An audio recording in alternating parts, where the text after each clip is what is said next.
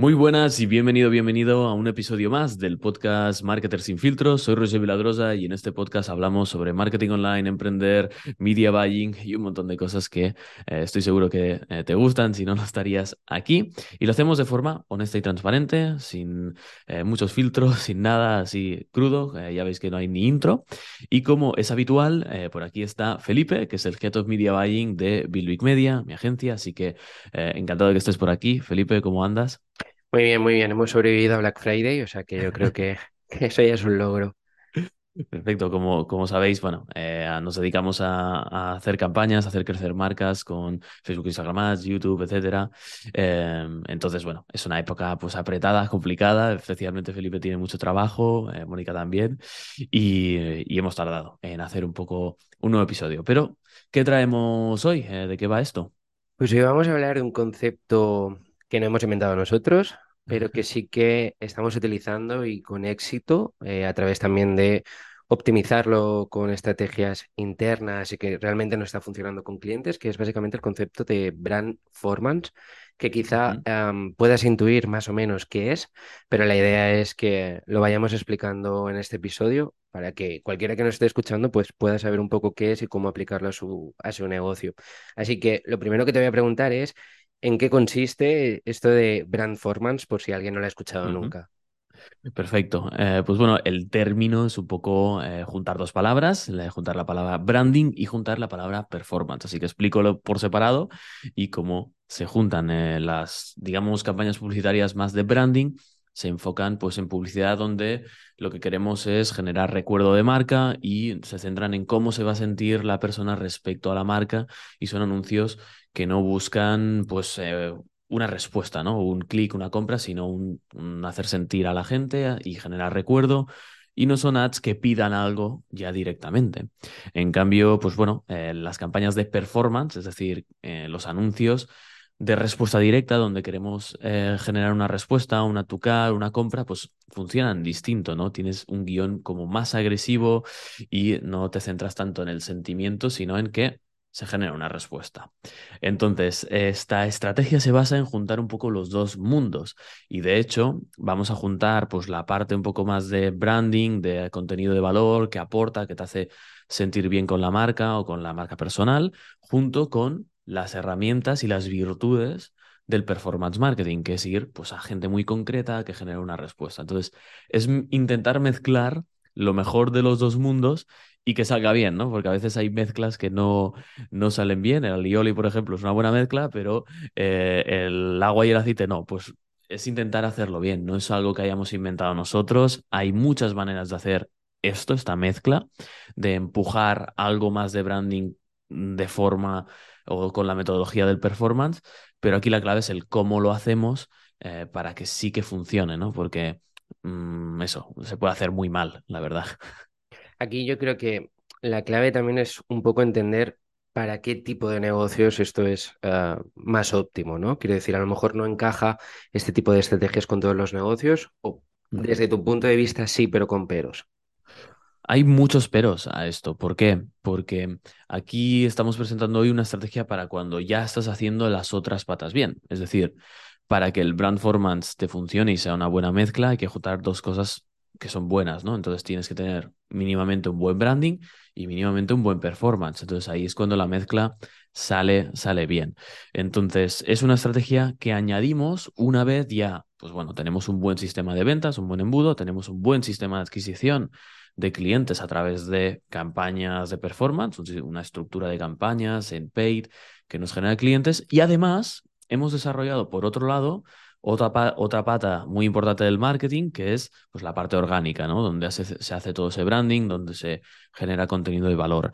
Es una estrategia para cuando tenemos estas dos cosas bien y queremos ir un paso más allá y aprovechar y juntar las dos cosas y lo mejor de cada mundo. Pero claro, tenemos que tener un mínimo de nivel en cada uno. Así que se aplica en negocios que ya están rodados, que ya tienen las dos cosas funcionando y queremos añadir una capa más para seguir escalando.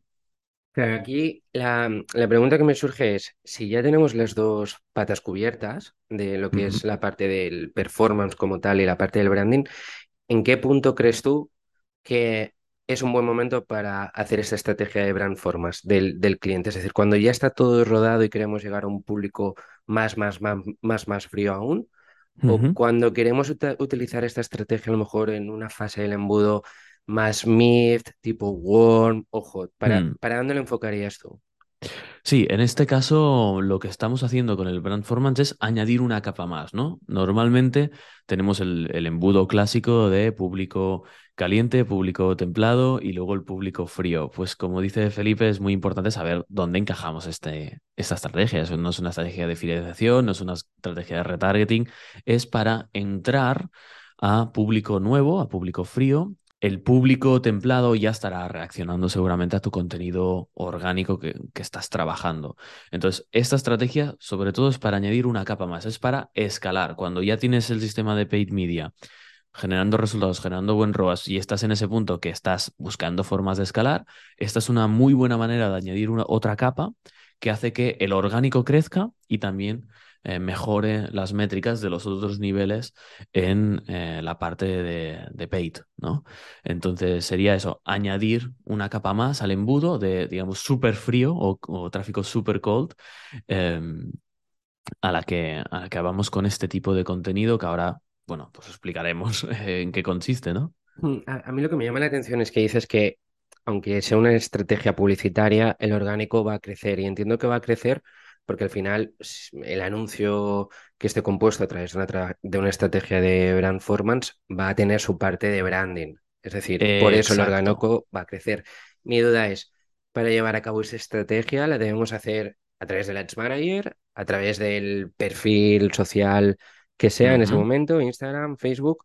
uh ¿Cómo -huh. crees tú que es la mejor pata? Porque al final con lo que nos encontramos cada día en la agencia es que el cliente quiere vender, pero también quiere crecer en seguidores, en relevancia, en comunidad. Mm. Entonces, ¿cómo, Ujú. dónde lo implementamos, por así decirlo? Sí, es en el Ads Manager, ¿no? Al final tenemos que usar la, la herramienta más potente del paid, que es saber hacer campañas a través del Ads Manager y usar todo lo que tenemos a nuestras manos, ¿no? Eso es do- desde donde acabamos ejecutando, ¿no? Pero creo que lo más importante es entender los ingredientes que necesitamos, eh, porque creo que va a dar bastante luz, Felipe, a, la estrategia en sí. ¿En qué consiste o cómo lo hacemos, ¿no? Ahora ya tenemos claro mm, en qué situaciones aplica, el concepto y tal, pero ¿qué es a la práctica? Pues bien, a la práctica significa eh, entrar a la gente de una forma mucho más soft, pero acabar con un mensaje de respuesta directa. Es decir, el principio del anuncio, digamos, es una pieza de contenido orgánica que sabemos que ha ido bien. Esto es muy importante. Es decir, vamos a maximizar y vamos a poner dinero para que una pieza de contenido llegue a más gente si sabemos que ya es una pieza de contenido ganadora en orgánico y que tenemos un mínimo de señales de que va a ir bien, porque no hay que promocionar algo que no acaba de tirar. No, no, es que ah, esta, esta publicación no ha llegado a suficientes likes, por mucho que la promociones, meh, no tiene sentido. O sea, pro promociona lo que ya tiene señales en orgánico que va a ir bien, ¿vale? Porque minimizas el riesgo y maximizas las posibilidades de éxito. Entonces, no se basa en publicar en, ese contenido orgánico, meterle pasta y, llegar a la gente adecuada con ese contenido y ya está, sino que tenemos que juntar la parte de performance, no solo haciendo buenas campañas y empujándolo no desde el perfil, sino desde el Ads Manager y utilizando audiencias, etcétera, sino que debemos añadirle un componente de performance, que es en la parte final, el CTA, ¿no? Normalmente los vídeos que se utilizan, imaginaos el típico clip de valor donde solucionamos un problema o una curiosidad, algo que ha llamado la atención. Pues bien, con la parte de performance hacemos que la gente adecuada vea ese vídeo y también le ponemos un CTA donde una vez acaba ese contenido de valor, decimos, si te ha sido útil este contenido, puedes ir a mi perfil o eh, ir a este link donde te dejo una clase para seguir aprendiendo sobre esto. O si tenemos un e-commerce y es un caso de e-commerce donde se vende con marca personal, pues puedes comentar, eh, puedes seguir el perfil para tener más, si este contenido te ha sido útil, puedes ver el, el, perfil para tener más contenido así o si quieres indagar más y profundizar más sobre el tema, te dejo una clase gratis. Y es muy importante esto porque transformas algo de branding a algo que sí que va a generar una respuesta, sea crecer en seguidores o sea generar leads. Ese es un poco el, el punto. No sé si me estoy extendiendo mucho, No, Felipe. no, no. con- o sea, se entiende perfectamente. Aquí la pregunta que puede surgir a lo que dices es qué tipo de performance esperar. Es decir, debemos Claro. esperar una compra, un follow, un lead. Es decir, para también poner un poco las expectativas de la campaña y medirla correctamente. Claro, aquí evidentemente no estamos haciendo un de respuesta directa que está pensado desde el segundo cero hasta el último para generar leads o para generar compras, etcétera. Entonces, no podemos esperar de este nivel de tráfico un rendimiento brutal de ventas directo. ¿De acuerdo? Al final lo que estamos haciendo aquí, eh, concepto, digamos, de videojuego sería como farmear, ¿vale? Por decirlo de alguna forma, es entrar a mm, audiencias eh, que nos interesen, ¿vale? Es decir, intereses, lookalikes y tal, que nos encajen, excluyendo al máximo eh, todas las audiencias posibles, es decir, gente que nos conoce eh, o que nos conoce un poco para ir a público muy, muy frío y entrarles, que su primer impacto con nuestra marca sea positivo, pero evidentemente no podemos esperar que eso genere compras desde ya. Por eso digo que es una estrategia que funciona bien cuando ya tenemos un sistema que sí que nos da rentabilidad desde el minuto cero, ¿vale? Que tenemos un sistema de campañas que es de respuesta directa que está generando cash y, dinero desde, desde que se activa, ¿no? Que es algo de respuesta directa y que está orque- orquestado para que el tiempo entre que un desconocido te conoce y te compre sea el mínimo, ¿no?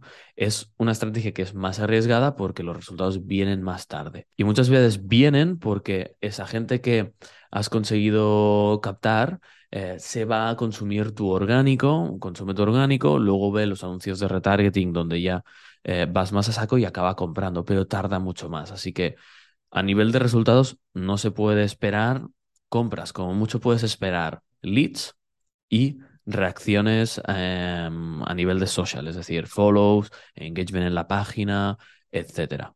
¿Vale? Entonces es más difícil de medir.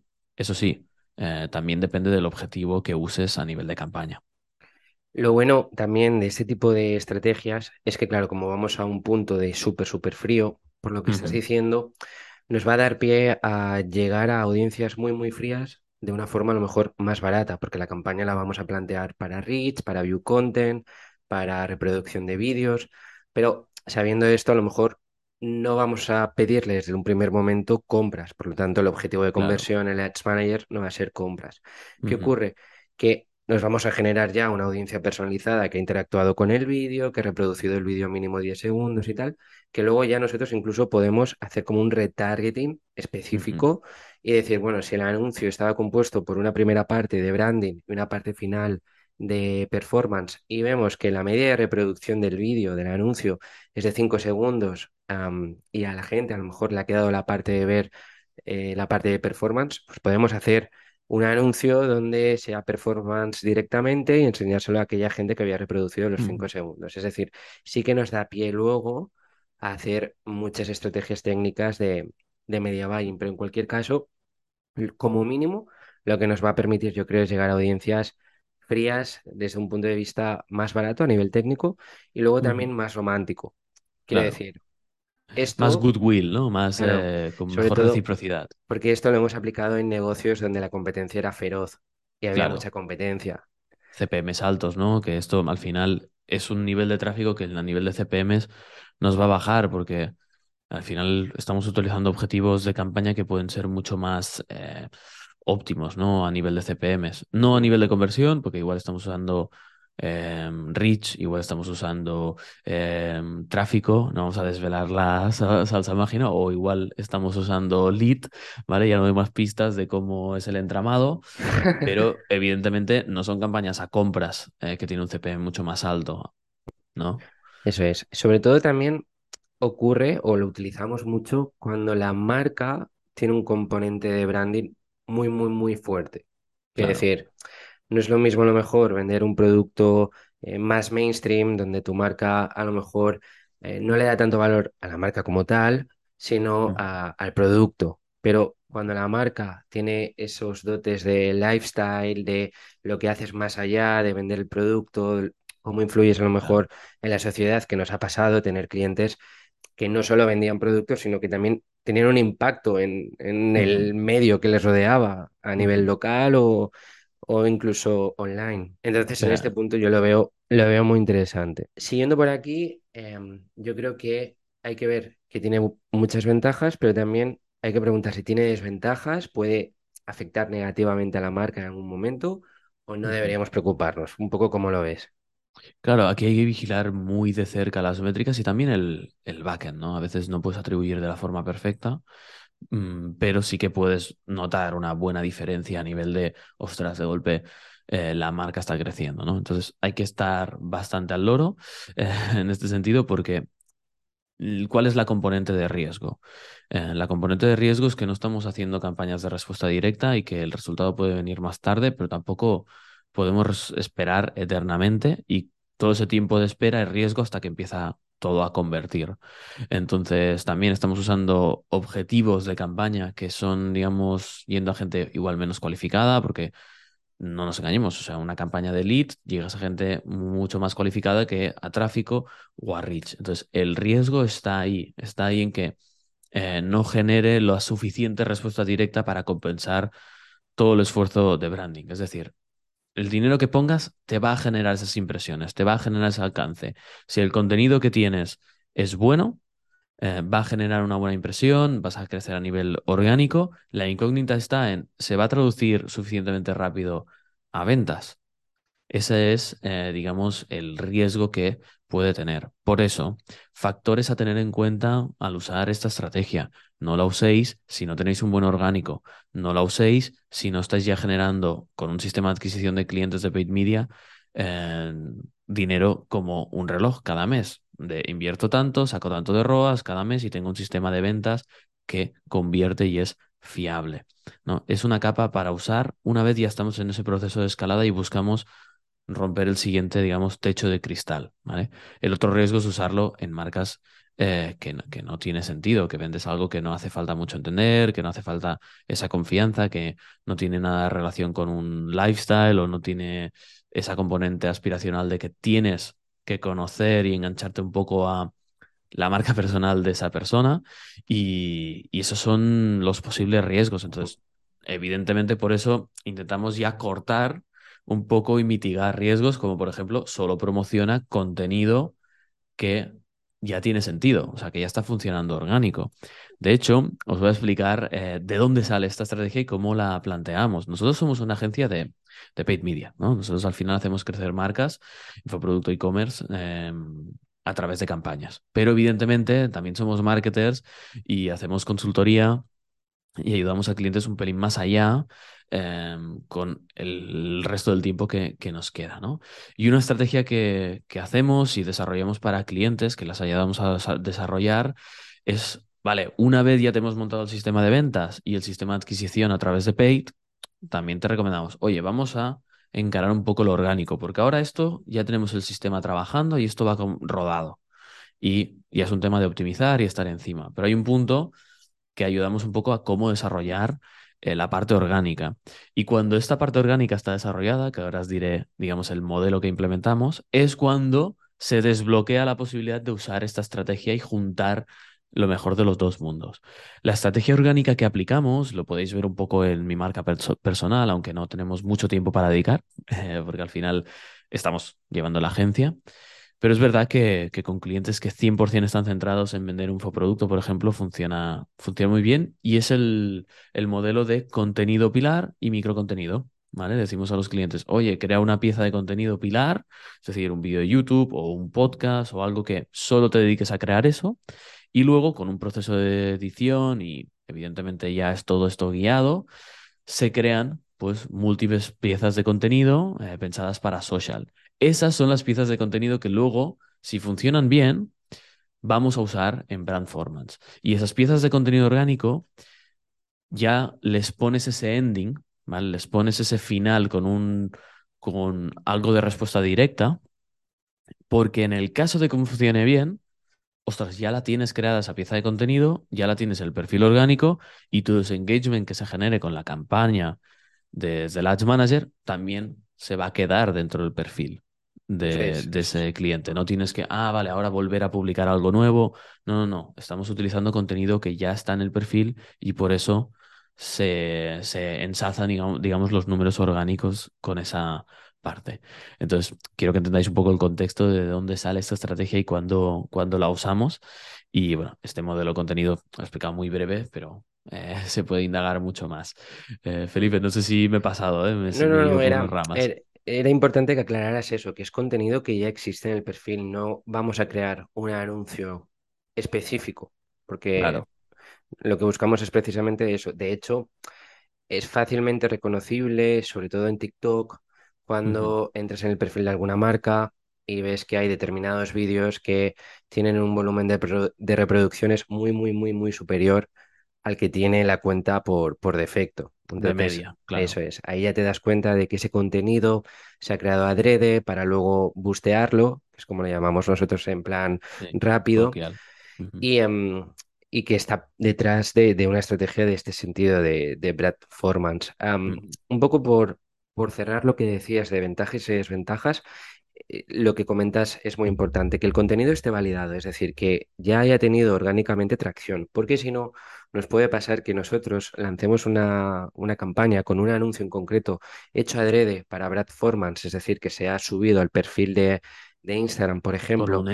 Eso es, y sin validarlo automáticamente eh, se ha querido bustear, aunque tú vayas con una intención, igual el mensaje se entiende de forma diferente y lo que consigues es generar una conversación que no es la que buscaba tu marca, impresiones que no buscaba tu marca porque la gente está viendo una conversación donde a lo mejor se ha generado algo de hate. Entonces, súper importante que primero el contenido ya tenga validación orgánica. Si no, es un riesgo.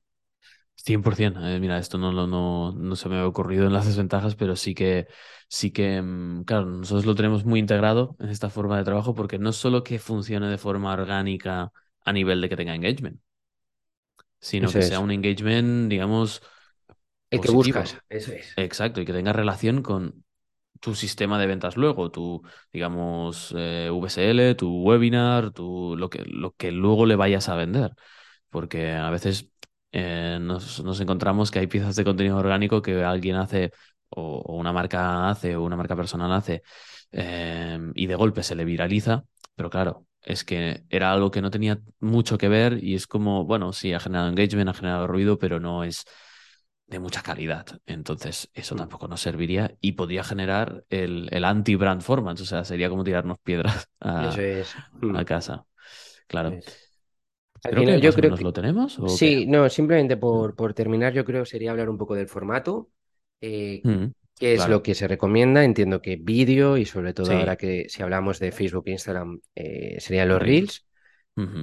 Lo digo también porque a veces puede ocurrir que la marca no tenga trabajada la parte de Reels y tengamos que recurrir a los posts, que, en ese caso va a ser un poco más difícil. En este punto, si el cliente te dice, tengo mucha fe en mi marca, trabajo mucho en mi marca, pero eh, los Reels no los tenemos trabajados y no es porque queramos hacer Reels por hacer, sino porque sabemos que la plataforma va en ese sentido y tienes que alinearte un poco con lo que busca la plataforma. ¿qué haríamos? ¿Le decimos al cliente, empieza a trabajar los reels y luego ya aplicamos esta estrategia o la aplicamos sobre lo que tienes de post? Aquí habría que revisar la capacidad de, que tienen de producir más contenido, o sea, contenido estático que pueda tener sentido, porque hay contenido estático que sí que puede llegar a tener sentido, como guías en Instagram o carrusel eh, o tal, pero bueno, luego, según cómo lo pongas, puede que no lo puedas promocionar, ¿vale? Eh, no lo puedas bustear, ahí tienes tienes ciertos límites, entonces yo creo que vale la pena em, sentarse con el cliente, plantear, mira, ahora orgánicamente estás haciendo esto, ¿cómo lo podemos optimizar para que con el mismo esfuerzo, ¿no? Pues tengamos los elementos adecuados para aplicar esta estrategia. Y ya os digo, es una estrategia, por decirlo de alguna manera, no avanzada, pero a nivel de complejidad, porque no es tan tan compleja, hay que hacer, no, hay que hacer tantas cosas, hay que hacer pocas cosas pero muy bien y con muy buen sentido y con muy buen ojo, eh, pero sí que es para un punto un pelín avanzado eh, de negocio, así que mejor get ready, ¿no? Eh, prepárate, prepara los elementos, porque la lista de ingredientes para hacer esta estrategia pues es más amplia que, que una sencilla, ¿no? Eh, como hacer anuncios para respuesta directa y ya está, sino que necesitamos como todos los elementos que encajen. Eso es. Hmm. Entonces prepararía, prepararía esos contenidos. Eh, se puede hacer un shooting entero, decir, vale, ¿cuál es el contenido, las preguntas más frecuentes dentro de mi industria o cosas que hay que resolver, mitos? Eh, al final es contenido que a nivel de inicio del contenido el hook sea jugoso, ¿vale? El gancho sea algo lo más jugoso posible, eh, donde tú puedas aportar valor de forma, si puede ser un poco distinta, que sea una respuesta que no hayan oído o que no sea tan habitual, porque puede que haya siempre la misma pregunta, ¿no? En tu industria, em, pero la clave es si hay respuestas distintas, ¿no? Pues mira, todo el mundo dice esto, pero yo creo que es así. Y que digan, anda, este tío es, nuestra tía es diferente, ¿no? Eh, me está aportando otro punto de vista que me que encima es útil, me soluciona algo y encima luego me dice que le puedo seguir para encontrar más o profundizar en su forma de hacer las cosas en una clase. En fin, hay que mm, alinear, digamos, todos los puntos. Eso es, correcto. Pues yo pues creo que lo tenemos, ¿eh? Sí, sí, lo tenemos. Creo que hemos hecho aquí una masterclass del concepto de Brandformance. Creo que puede aportaros mucho si trabajáis con clientes o si sois una marca. Eh, nada, de vez en cuando nos, nos gusta aportar de forma gratuita, eh, aunque es una de las armas secretas y no tan secretas. ¿eh? Al final, em, si habéis visto ciertos líderes un poco de la industria ya sabes el tipo de clientes a nivel de infoproducto que tenemos, pues bueno, si habéis visto algo así y que os encaja, pues puede que estemos detrás. No podemos decir exactamente con quién eh, hemos hecho esto, pero bueno, que está yendo bien y, y, lo podéis empezar a aplicar. Ya luego el cómo es lo que os va a diferenciar, el saber hacerlo bien, pero que lo tengáis en cuenta para romper esos techos de cristal. Así que nada, si os ha sido útil, eh, podéis compartirlo eh, con alguien que creéis que le puede ser útil, marcas personales, infoproductores, etcétera. Creo que es muy útil esto. Eh, y nada, agradecemos cualquier review en iTunes de 5 estrellas, likes en Spotify, pero sobre todo compartirlo con gente útil y teneros aquí es un placer. Nada, nos vemos en el próximo episodio, ¿de acuerdo? Un abrazo. Adiós. Chao.